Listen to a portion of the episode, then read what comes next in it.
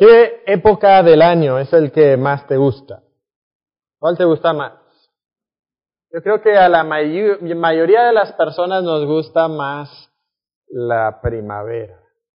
A mí por lo menos es la que más me gusta, ¿verdad? Antes del calor del verano, pero pues ya después del sombrío invierno con pues los árboles desnudos de hojas, los pajaritos que no cantan, las casas frías, pues empieza a calentar un poquito, ¿verdad? El sol, eh, empiezan a brotar tímidamente las hojas en los árboles, las flores, eh, los nidos empiezan a llenarse de pajaritos y, a veces parece como que si de un día para otro de repente se despliega la primavera, ¿verdad? En todo su esplendor, como que era invierno y, y de repente, ¡pum!, es primavera. Y todo crece, todo se empieza a poner verde otra vez, empiezan a, a salir las, las flores y, y, como que hay un poquito de calor y, y hay crecimiento y hay vida y, y, es emocionante. Y no solo es emocionante a nivel de la creación, pero también como que nosotros, como seres humanos, nos sacudimos un poquito de, de la depresión y la letargia del invierno y empieza como que a, a despertarse nosotros como una nueva energía, ¿verdad? Una, una nueva como que pasión que quizás sí vale la pena vivir la vida de nuevo, ¿verdad? Y, empezamos a soñar y a tener aspiraciones y ambiciones y, y hay esperanza y, y, hay energía y hay, y hay vida en nosotros. Y, y creo que eso pasa no solamente para nosotros, pero a través de la experiencia de la humanidad ha sido algo muy, muy común. Y cuando nosotros llegamos aquí a Juan capítulo 6, estamos precisamente en la tierra de Palestina en la primavera. Juan capítulo 6, versículo 4 nos dice que estaba cerca la Pascua.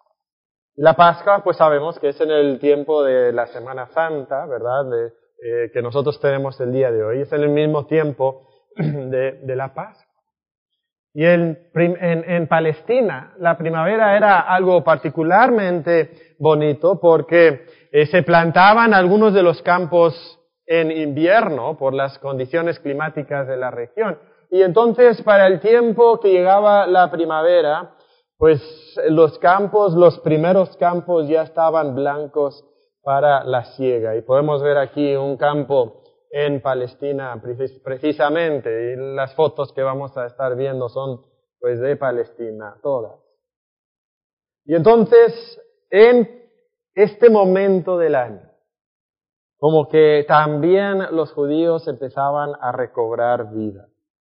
Algo que ellos siempre deseaban era celebrar la Pascua. La Pascua para ellos era como el 16 de septiembre, era eh, la, fecha más importante del año. Celebraban eh, cuando habían sido librados de la esclavitud en Egipto, cuando Moisés los había sacado de la servidumbre y entonces ellos anhelaban que llegara la Pascua. Y todos los años con la llegada de la Pascua, no solamente se renovaba la creación, pero se renovaba en ellos los sueños revolucionarios que tenían. Porque ya de hace décadas la nación de Israel había estado bajo el dominio del imperio romano. Y eran esclavos a Roma y tenían que responder a Roma y tenían que, dar tributo a Roma. Y entonces estaban ansiosos por el día, algún día en el futuro, cuando ellos pudieran tener libertad y cuando hubiera esa posibilidad de tener eh, libertad y, la autodeterminación y quizás incluso algo más de prosperidad que habían tenido hasta ese momento y anhelaban todo lo que Dios había prometido y que todavía no se había cumplido para ellos. Y en la Pascua en particular, con, con su 16 de septiembre, digamos, y, y, todo el nacionalismo y todo el patriotismo y, y todo lo que brotaba en ellos, e, el fervor revolucionario era, pero, pero efervescente, era, pero algo muy, muy palpable durante esa época y especialmente en estos últimos años. Había alguien que estaba llamando el interés de la nación.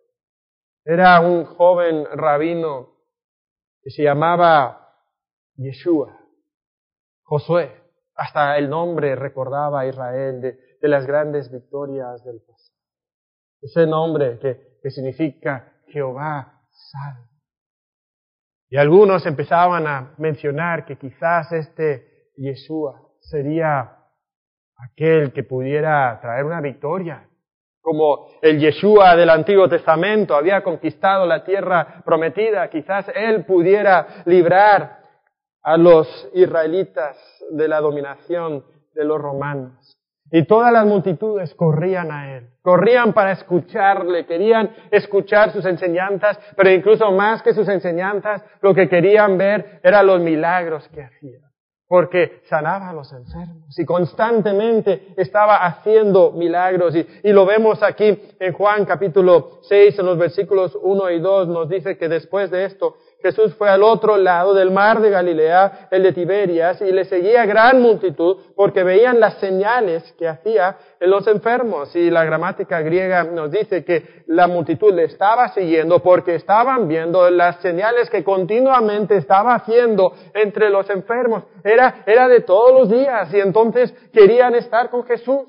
Y Jesús había establecido su centro de operaciones en Capernaum. Capernaum, una ciudad que está al norte, al noreste del mar de Galilea, que podemos ver aquí en un mapa de Google Maps, ¿verdad? Eh, pero estos son lugares reales eh, donde Jesús vivió, porque esto no es un mito, sino es algo real. Y Jesucristo había establecido ahí su residencia en Capernaum y todas las multitudes de, de Galilea corrían a él, fascinados por lo que Jesucristo hacía. Pero tantas multitudes habían a su alrededor que él pues no podía descansar. Sus discípulos no podían descansar. Y, los otros evangelios nos dicen que Jesucristo y sus discípulos estaban exhaustos, estaban cansados. Y entonces se metieron a una barca, seguramente no sería muy diferente a la barca de estos pescadores árabes que están pescando en el mar de Galilea precisamente. Y entonces toman una barca y cruzan el mar de Galilea. Y pueden ver aquí una foto del mar de Galilea. No es realmente un mar, es un lago. Un lago que en su parte más ancha mide aproximadamente 12 kilómetros de ancho. Y Jesucristo entonces con sus discípulos se sube a esta barca y, como podemos ver, imagínate 13 hombres metidos en, en una barca de estas, ¿verdad? Eh, cruzan el mar y van hasta el otro lado, a un lugar desierto, huyendo de las multitudes, pero Jesús no podía esconderse. Era como si, pues, perdonen la ilustración, pero si Justin Bieber intentara venir de, así, de, de incógnita a Monterrey, ¿verdad? Pues alguien sacó la foto, alguien le dio, corrió las noticias por el WhatsApp del primer siglo, ¿verdad? Y llegó la noticia a las multitudes que todavía estaban en Capernaum y, todas corrieron. Corrieron desde Capernaum aproximadamente unos, pues dependiendo exactamente dónde es que Jesucristo se puso, pero unos 10 o, hasta 15 kilómetros para llegar al lugar donde Jesucristo había estado. Y tan emocionados estaban que pues cuando saltó la noticia en la mañana, pues se echaron a correr y no echaron el lonche, ¿verdad? No echaron la comida, pero estaban desesperados por ver a Jesucristo. Y ahí en la ladera de una montaña, Jesucristo, como los rabinos solían hacer, se sienta. Y las multitudes se ponen alrededor de él. Y Jesucristo empieza a enseñar. No era precisamente las enseñanzas que las multitudes habían querido ver. Querían ver milagros. Y no eran las enseñanzas típicas que estaban acostumbradas a escuchar. Algunas de sus enseñanzas eran como un poco sorprendentes, eran chocantes, incluso contradecían a las creencias comunes de su día, pero, pero la manera en que Jesucristo enseñaba era algo tan asombroso, era algo tan maravilloso, que la multitud se quedaba anonadada, escuchando, absortos en sus palabras. Pasaban las horas y el sol subió en el cielo y llegó a su cenit y, luego empezó a caer y, y nadie se daba cuenta del paso del tiempo porque estaban escuchando a Jesús. Jesús enseñó hasta que empezó a caer la tarde y finalmente terminó su enseñanza y y cuando terminó su enseñanza, la multitud se sacude como un perro que se despereza y, cuando se empiezan a mover se dan cuenta, oye, no comimos. Y ahora, si Jesucristo intentara enseñar, no se le pudiera escuchar por el rugir de los estómagos de la multitud. Todos tienen hambre. Todos tienen hambre. Y entonces Jesucristo obviamente conoce esta situación. Y entonces nos dice que Él ve a la gran multitud y, ve el hambre de la gran multitud y en el versículo 5 llama a Felipe. Era lógico que Él llamara a Felipe porque Felipe era de Bethsaida, que quedaba a unos pocos kilómetros de donde Jesucristo estaba. Y llama a Felipe y dice en el versículo 5, ¿de dónde compraremos pan para que coman esto? Ahora, seguramente cuando Felipe escucha esta pregunta, como que se sorprende. Pues, primero están en un lugar solitario. Seguramente hay aldeas por ahí cercanas que tienen alguna panadería, pero eh, sin duda no están preparadas para una multitud tan grande. Y aun si pudieran enviar a personas a esas aldeas y las panaderías tuvieran pan en ese, ese momento de la tarde, pues hay otro problema. Y el problema es pues, precisamente un problema que nosotros también conocemos, el problema del dinero, ¿verdad? ¿Cuántas personas hay aquí? ¿Cuánto dinero sería necesario para comprar pan para una multitud tan grande, tan enorme?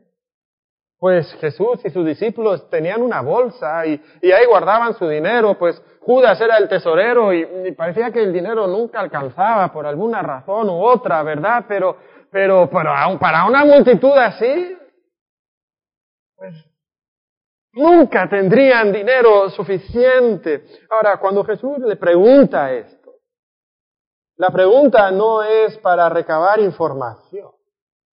Nos dice el versículo siguiente. Pero esto decía para probarle porque él sabía lo que había de hacer. Entonces, lo que Jesús aquí está diciendo es que, él quiere probar a sus discípulos. Que él quiere sondear la fe de sus discípulos. Él quiere descubrir qué es lo que realmente hay en el corazón de Felipe y de los demás Y en el versículo 7 encontramos la respuesta de Felipe. Felipe le respondió, podemos casi ver la calculadora mental de Felipe, ¿no?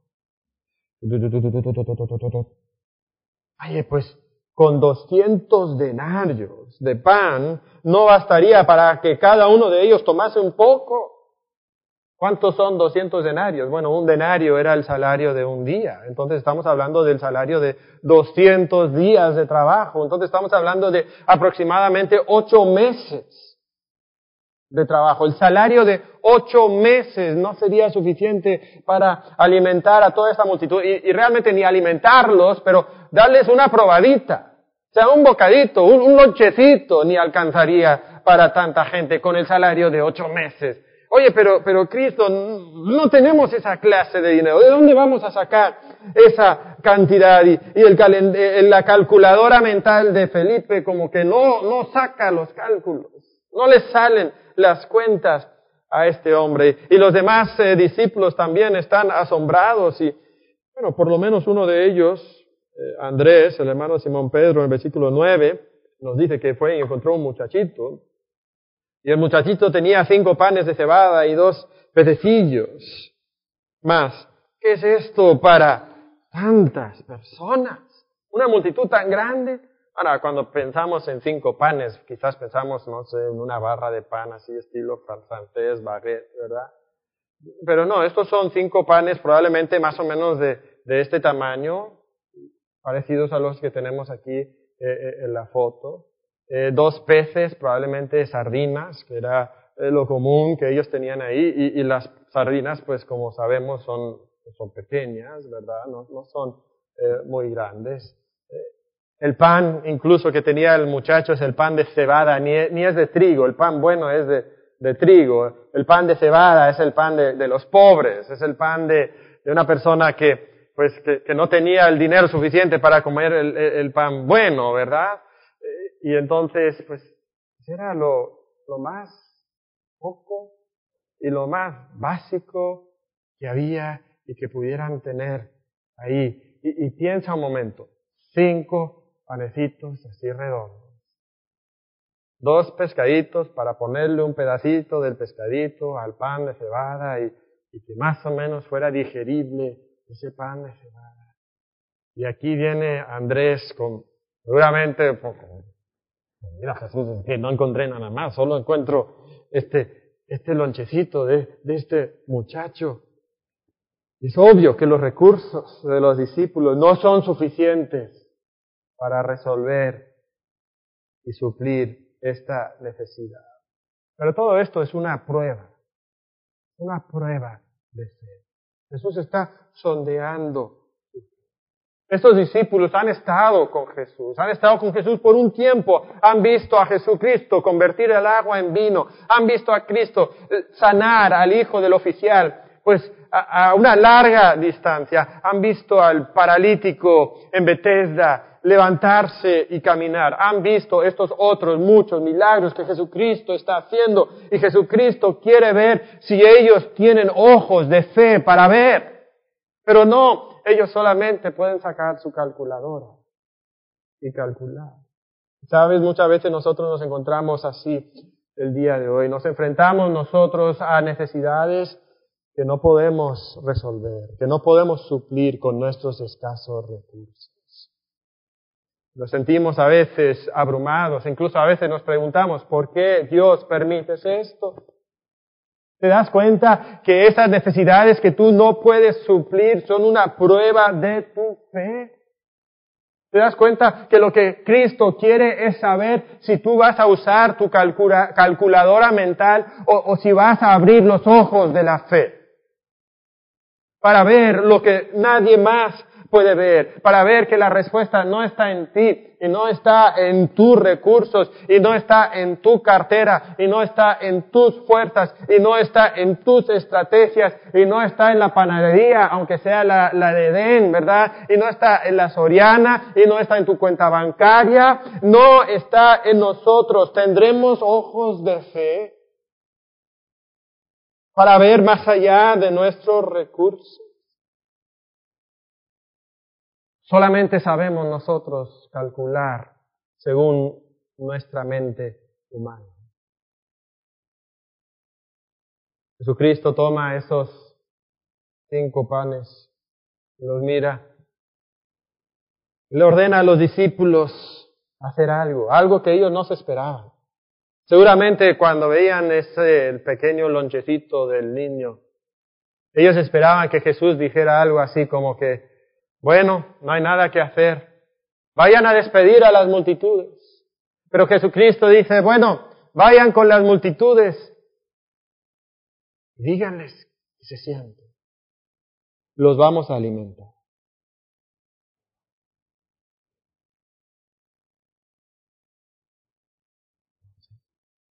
Y entonces los discípulos salen empiezan a decirle a la gente, seguramente se sentían un poquito avergonzados, ¿verdad?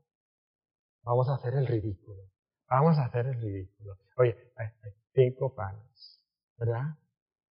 Cinco panes. Y empiezan a sentar a, los hombres y, y, cuentan que hay cinco mil hombres. Cinco panes. A mil por panecito. ¿verdad? O sea, ni, ni una amiga para, cada quien, ¿verdad? Pues, y luego hay mujeres y niños también. ¿Qué, qué vamos a hacer con...? No sé. Pero, pero aún así los discípulos obedecen. Y creo que algo que nosotros pudiéramos también recordar es que cuando no tenemos fe para comprender y creer, por lo menos en la fe para obedecer. Porque muchas veces no vamos a comprender. Muchas veces nuestra fe no alcanza para, para realmente abrir los ojos de fe y poder mirar más allá de las circunstancias. Pero, pero sí podemos tener la fe suficiente para, por lo menos, obedecer lo que Cristo nos dice en su palabra. Y entonces los discípulos salen y hacen sentar a, las personas y, Jesús extiende sus brazos y, y hace callar a la multitud. Y cuando todos los, todas las personas le, le miran, él entonces levanta sus brazos al cielo y él dice la bendición que los judíos decían antes de comer. Nosotros sabemos lo que dicen ahora y sabemos lo que han dicho por más de un milenio. Y la tradición probablemente es mucho más antigua que incluso un milenio. Quizás incluso extendiéndose a los tiempos de Jesucristo. Pero la bendición que Jesucristo pues diría en ese momento probablemente sería algo muy similar a esta. Baruch atah Adonai, Eloenu melech haolam hamotzi lefe minaretz. Bendito seas tú, Señor nuestro Dios, Rey del universo, que saca el pan de la tierra. Y entonces Jesucristo mete su mano en la cesta y saca pan de la cesta. Y mete su mano en la cesta y saca pan de la cesta. Y mete su mano en la cesta y saca pan de la cesta. Y mete su mano en la cesta saca pan de la cesta. Y mete su mano en la cesta y saca pan de la cesta. Y ya van ¿Y ahora qué? Jesucristo mete su mano en la cesta y saca pan de la cesta. Y empieza a partir y empieza a repartir.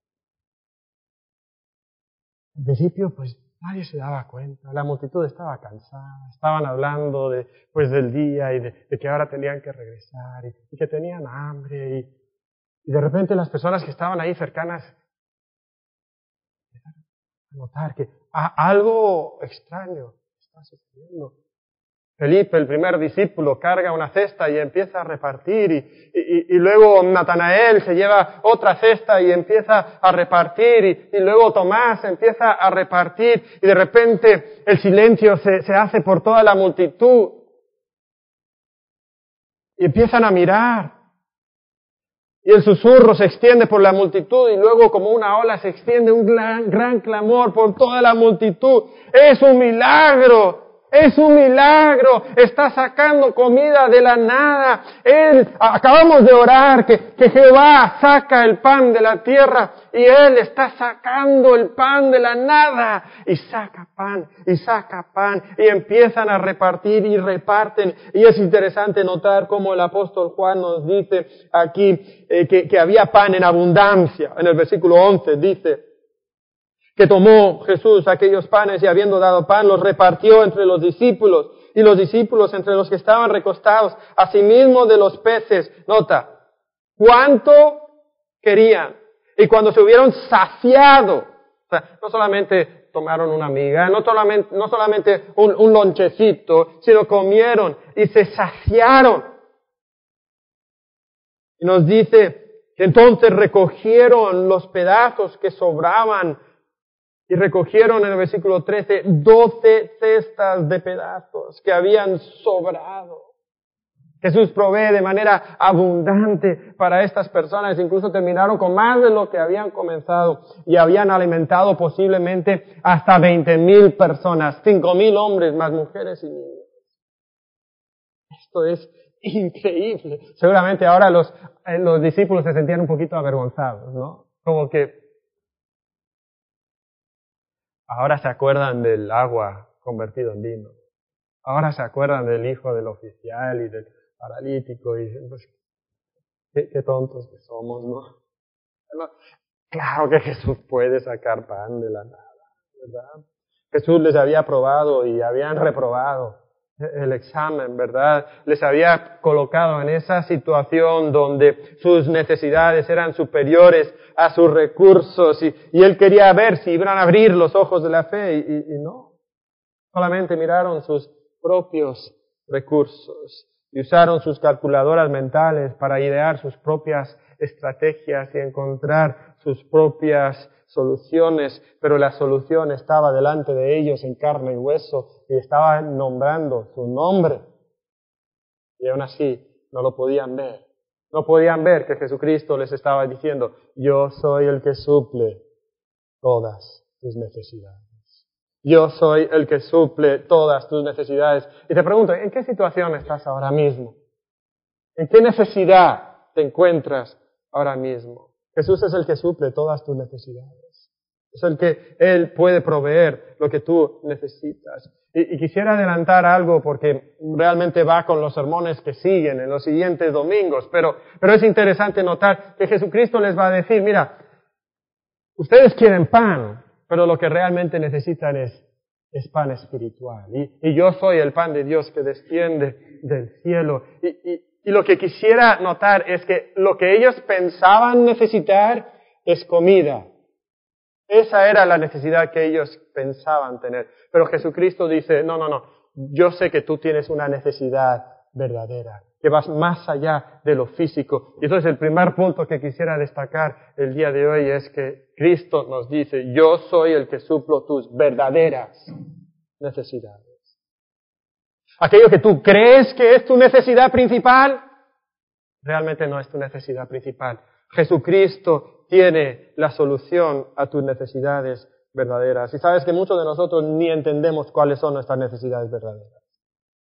Pensamos que necesitamos que Jesucristo supla nuestras necesidades físicas y estamos tan absortos en nuestras cosas materiales y triviales que no nos damos cuenta que Jesucristo nos está ofreciendo un tesoro mayor, está ofreciendo suplir nuestras necesidades reales, nuestras necesidades verdaderas.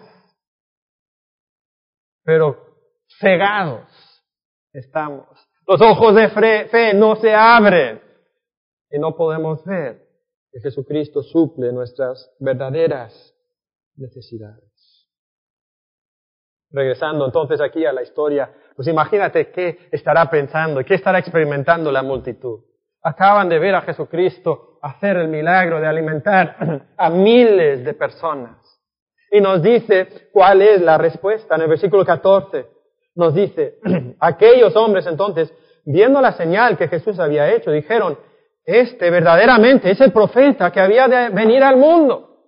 ¿De qué profeta están hablando? Bueno, Moisés en Deuteronomio 18 había anunciado que un día vendría un gran profeta y que el pueblo de Israel escucharía la voz de ese profeta y él traería entonces la obra de Dios a Israel. Y había mucha expectación durante este tiempo de cuándo vendría el profeta. Había mucho debate. Algunos creían que sería el Mesías, igual que el Mesías. Otros decían que sería el compañero del Mesías, pero estaba asociado con el Mesías. Y entonces ahora estas personas se acuerdan, se acuerdan de Moisés. ¿Qué había hecho Moisés? Los había sacado al desierto. ¿Qué había hecho Moisés? Los había alimentado en el desierto, les había dado la palabra de Dios. Y ahora este Yeshua, este, este Jesús está alimentando a las multitudes y los ha sacado a un lugar desierto y los está dando las palabras de Dios. Y entonces estas personas están pensando, este es el profeta, este es el profeta, podemos seguirle. Y casi, quizás por primera vez en el Evangelio parece que los judíos empiezan a comprender. nadie, nadie comprendía lo que Jesús le decía. Nicodemo, oye, tienes que nacer de nuevo. Pero otra vez en el vientre de mi madre, ¿cómo? No, lo entiendo. Estoy hablando verdades espirituales. y parece que, que por fin los judíos empiezan a comprender que algo grande está pasando y que alguien grande está delante de ellos y, la evidencia es contundente. Este tiene que ser el profeta mencionado por Moisés. Ningún hombre ordinario, ningún profeta incluso ordinario pudiera hacer estas cosas. Esto es el profeta. Y entonces empieza a calentarse esa caldera de nacionalismo y de patriotismo, ¿no? Y en medio de todo el alboroto que hay ahí con, con esa comida, en un grupo de hombres, uno le da un codazo a su compañero y, le dice algo. Pero le dice otra vez y, se lo empieza a pensar y lo empiezan a hablar ahí entre el pequeño grupito donde ellos están y, y luego todos se ponen de, sí, sí, claro. Y entonces empiezan a salir y empieza a correr la voz, empieza a correr la noticia, los planes que han tramado y cuál es el plan que han tramado. El plan que han tramado es este, mira. Un ejército necesita comida. Es uno de los más grandes problemas de un ejército. Necesita comida. Pues de un lonche puede alimentar a miles. Oye, en una guerra, los soldados del ejército pues salen heridos. Y él puede sanar a los heridos. Oye, ¿te puedes imaginar otro rey mejor que Jesús? No, es, sí, es, el rey perfecto. Y encima nos habla la palabra de Dios. Oh, sí. Seguramente Él puede derrotar a los romanos. Mira, ya tenemos un ejército de cinco mil soldados dispuestos, preparados para luchar por Él. Y corre la voz por la multitud y, todo el mundo se pone de acuerdo, vamos a hacerle rey. Pero Jesús está escuchando. Jesús sabe lo que están tramando. Estoy pensando en, los discípulos. ¿Qué, habrán sentido los discípulos en este momento? Pues habían seguido a Jesús y, primero lo seguían simplemente porque pensaban que era quizás un rabino. Y quizás de vez en cuando se les cruzaba por la mente la idea que pudiera ser un profeta grande y, luego conforme estaban con él más y más empezaban a comprender y quizás alguno incluso se, se le había cruzado por la cabeza que este sería el Mesías. Y sus sueños de que vendría el Mesías, pues ahora estaban en, Cristo y sería el rey de Israel y, restauraría la gloria a Israel y, derrotaría a los romanos. Y ahora las multitudes lo están viendo y están tan emocionados y, van con Cristo y, le cuentan y la respuesta de Cristo es decepcionante. Porque Jesucristo dice, oye, vamos. Sigilosamente Jesucristo con sus discípulos se alejan de la multitud y se pierden entre las montañas. Y la multitud agitada, buscando, clamando, ¡Viva el rey! ¡Viva el... Viva, ¿Dónde está el rey? Y, no está el rey. Y, ¿Ahora qué? Bueno, pues caminar los 10, 15 kilómetros de regreso a casa. Porque no hay más que hacer. ¿Por qué Jesucristo rehúsa ser rey? ¿Por qué? Pues los judíos querían un rey nacional, querían un rey militar, querían un rey político, querían un rey para cumplir sus sueños, sus sueños nacionalistas y terrenales y egoístas. Y aquí estaba Jesucristo y Jesucristo les quería decir que Él era el que saciaba todos sus sueños. Jesucristo les quiere decir, yo soy el que puede saciar todos tus sueños. Pero los únicos sueños que ellos tenían eran sueños terrenales y egoístas. Cosas que tenían que ver con su cartera, cosas que tenían que ver con su política, cosas que tenían que ver con su vida cómoda, cosas que tenían que ver con su política y su, eh, eh, y su ejército y su dominación internacional. Y sabes, muchas veces nuestros sueños en esta vida, ¿qué son? Son terrenales y egoístas. ¿qué, ¿qué, es el sueño que tú tienes? ¿Qué es el anhelo que tú tienes para tu vida? ¿Una casa bonita? ¿Estás soñando quizás con una familia ejemplar? ¿Con tener una vida donde no tienes problemas? ¿Donde hay tranquilidad? Los judíos tenían todos esos sueños, libertad, prosperidad, victoria, pero eran los sueños equivocados y nosotros también tenemos los sueños equivocados. Estamos nosotros aspirando a relaciones personales o familiares, a tener más posesiones, a tener el reconocimiento de las personas, quizás de la iglesia o quizás el reconocimiento de la sociedad, que alguien pueda saciar mis necesidades físicas, mis deseos físicos, que yo pueda tener un buen trabajo, pero sabes, ninguna de esas cosas te puede saciar. Ninguna de esas cosas te puede saciar. Y aun si las alcanzaras, no es realmente el sueño que tú tienes. ¿Tú sueñas con una casa bonita? Vamos a decir que la consigue. Y luego te la quita Infonavit, ¿no? O luego es una pesadilla porque pues la plomería se descompone y la electricidad y, y todo eso. Tú estás soñando con una familia ejemplar, pero sabes, tu familia nunca va a ser perfecta. Nunca va a ser perfecta y siempre va a tener problemas y entonces tu corazón se va a quedar insatisfecho. La cuenta bancaria nunca va a tener el dinero suficiente, sea la cantidad que sea. Nunca va a ser suficiente. Los amigos nunca te van a reconocer como tú quieres ser reconocido. La sociedad nunca te va a aplaudir. Y aun si lo hiciera, te vas a quedar vacío vas a encontrar que no significa lo que tú pensabas. El sexo ilícito de la pornografía o el adulterio nunca te va a dar el subidón que tú crees que te va a dar. El alcohol nunca va a borrar tus problemas por mucho que borre tu memoria por unas horas. ¿Sabes lo que tú quieres con una familia ideal?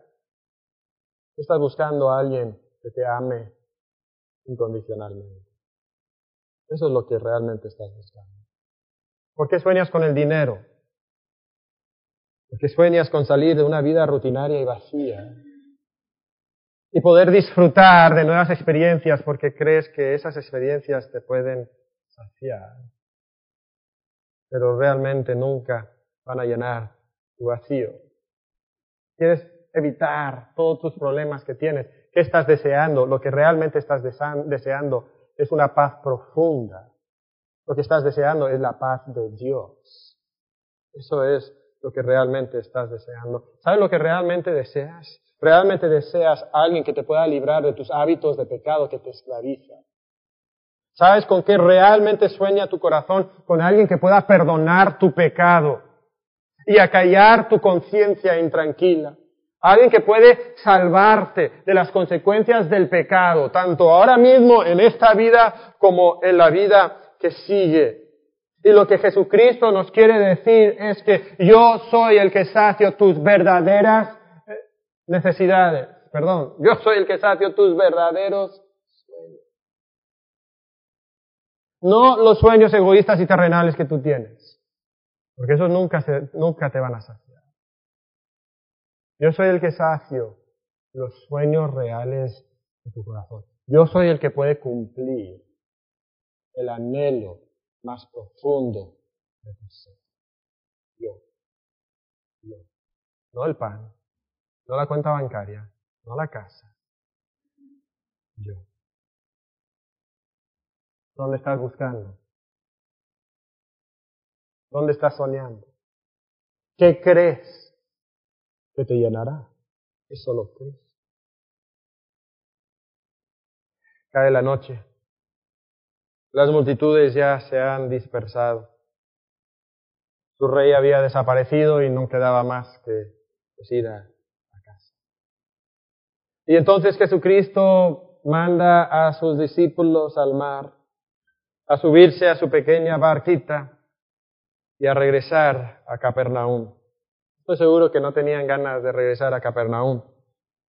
No era porque tenían miedo del mar por la noche, porque muchos de ellos eran pescadores y habían pasado muchas noches sobre ese mismo mar, pero estaban cansados. Pero Jesucristo los envía porque Él quiere pasar un tiempo a solas en oración. Seguramente aún Cristo sintió el poder de la tentación. Satanás otra vez ofreciéndole los reinos del mundo. Y él pasa un tiempo ahí con su padre. Y los discípulos se suben a su barca y empiezan a remar y cuando están en medio del mar se levanta una gran tormenta.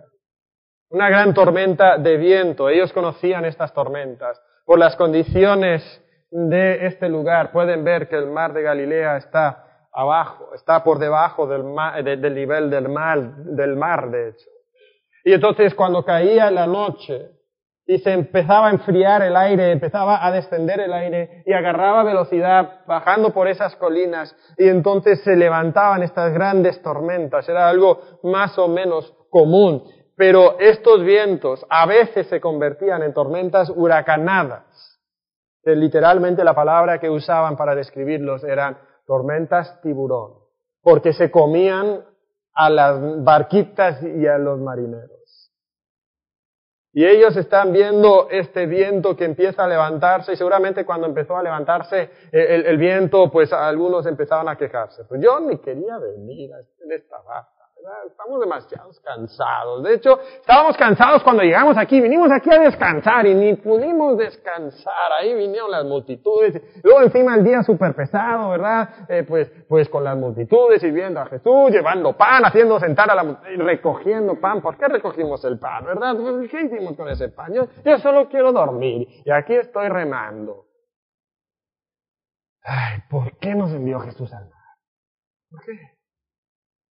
Pero poco a poco la situación se va complicando más y más. Ya nadie se queja porque todos están demasiado ocupados.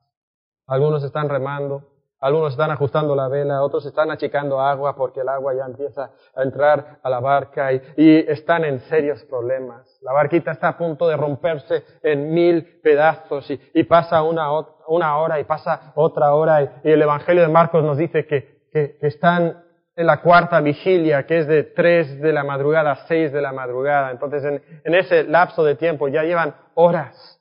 Y, no pueden regresar porque nos dice Juan que habían avanzado unos 25 o 30 estadios. ¿Qué significa eso? Bueno, aproximadamente estamos hablando de unos 5 o 6 kilómetros lo que habían avanzado. Y como están cruzando el mar eh, eh, en la parte superior, que no es tan ancha, significa que han avanzado la mayoría del camino. O sea, ya no, ya no es momento de regresar, es intentar remar y, llegar a, la orilla, pero el viento lo tienen en contra y se están enfrentando a una situación que, que a, un, a un problema que no pueden solucionar. Y Jesús les envió a ese problema. Jesús les envió a este problema. Seguramente alguno está pensando, ¿sabes qué? Esto de seguir a Jesús no es lo que yo me esperaba. eso de las multitudes y los milagros y todo eso, eso es lo que a mí me gusta. Eso del pan, ah, eso a, mí me gusta, ¿verdad? Pero mira, estoy siguiendo a Jesús y, ni quiere ser rey. Y, encima me manda al mar y viene la tormenta. O sea, esto de seguir a Jesús no sé. En medio de las dudas, están siendo azotados por las olas y el viento y la tormenta, y estoy seguro que algunos estaban en ese momento recitando el salmo del marinero. Lo leímos hace un momento. Los que descienden al mar en naves hacen negocio en muchas aguas. Ellos han visto las horas de Jehová y sus maravillas en las profundidades, porque habló e hizo levantar un viento tempestuoso que encrespa sus ondas. Suben a los cielos, descubren los abismos, sus almas se derriten con el mar, tiemblan y titubean, titubean como ebrios y toda su ciencia es inútil. Entonces claman a Jehová en su angustia y los libra de sus aflicciones. Entonces claman a Jehová y los libra de todas sus aflicciones. Y claman a Jehová y los libra de todas sus aflicciones. Jehová, líbranos, Jehová, líbranos de nuestras aflicciones. Ayúdanos. Cuando parece que la situación no se puede poner peor, de repente Pedro se queda petrificado. Y Natanael le da un codazo y le dice, oye, trabaja. Y Pedro levanta una mano temblorosa y dice, ¿qué? ¿Trabaja? Hay algo ahí. Pedro, ¿cómo va a haber algo ahí? Estamos en alta mar, en esta tormenta, ponte a trabajar. Yo lo vi. Ah, de repente Tomás. Yo también lo vi. Viene atrás. Está caminando sobre las olas. Caminando sobre las olas. ¿Cómo? ¿Qué puede caminar sobre las olas? Ningún hombre puede caminar sobre las olas.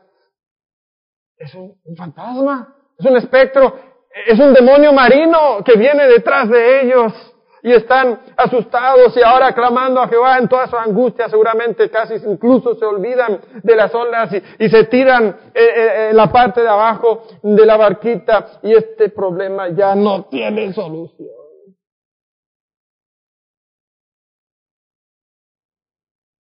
Sobre las olas, escuchan, yo soy, no temáis. Y esa voz la conoce. Esa voz sabe. Es la voz de Jesús.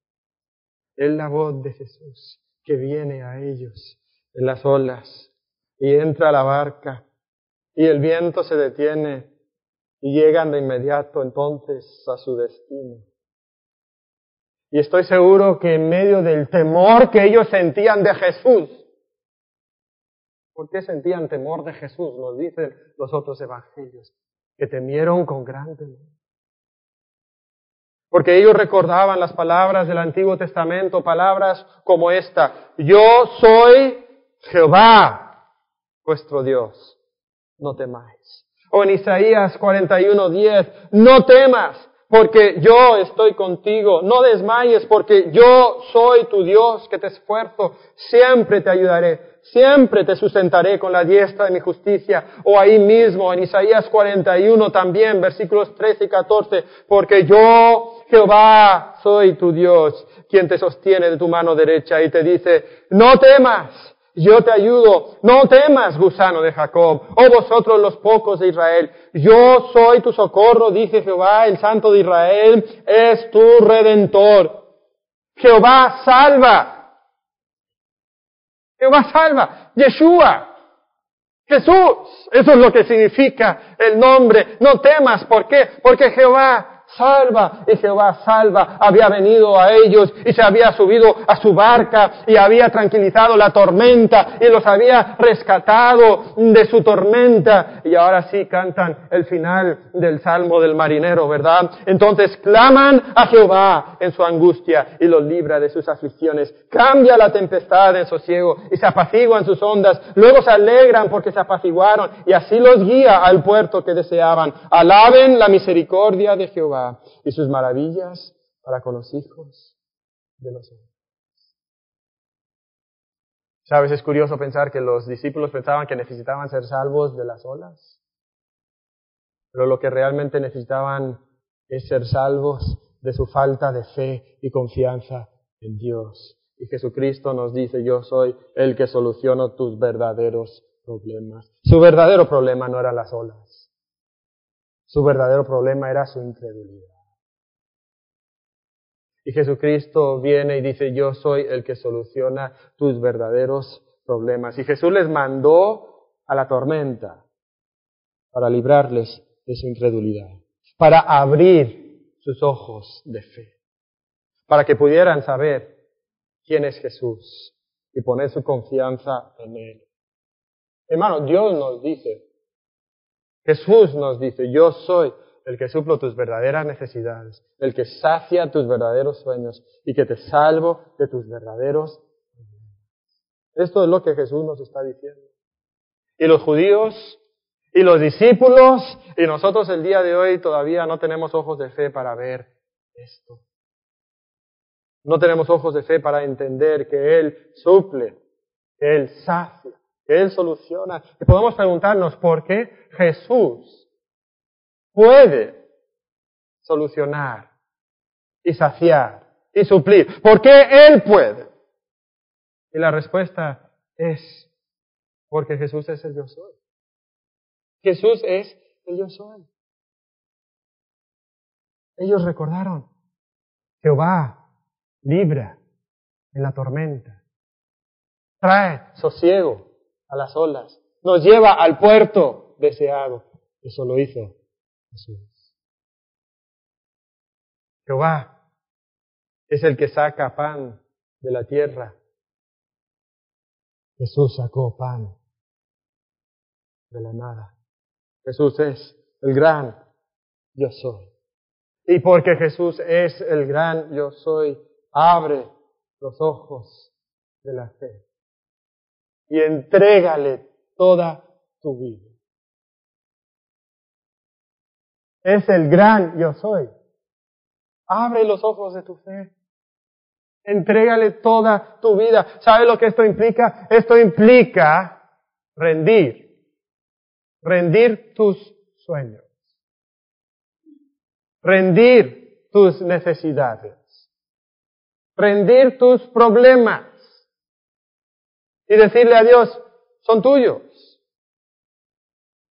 Y yo no voy a buscar que tú cumplas mis sueños, sino que yo me voy a someter y me voy a entregar a tus sueños. Yo no voy a buscar que tú suplas mis necesidades, sino que tú suplas mis verdaderas necesidades que tú conoces. Que soluciones mis problemas. No, no, no. Soluciona mis problemas verdaderos. Tienes deseos físicos, comida, bebida, sexo, comodidad. ¿Y crees que esas son tus verdaderas necesidades? No son tus verdaderas necesidades. Cristo suple tus verdaderas necesidades. Tú tienes sueños personales, éxito, prosperidad, reconocimiento, familia feliz, hijos obedientes, aplauso de los hermanos de la iglesia, reconocimiento de la sociedad. Esos no son tus sueños verdaderos.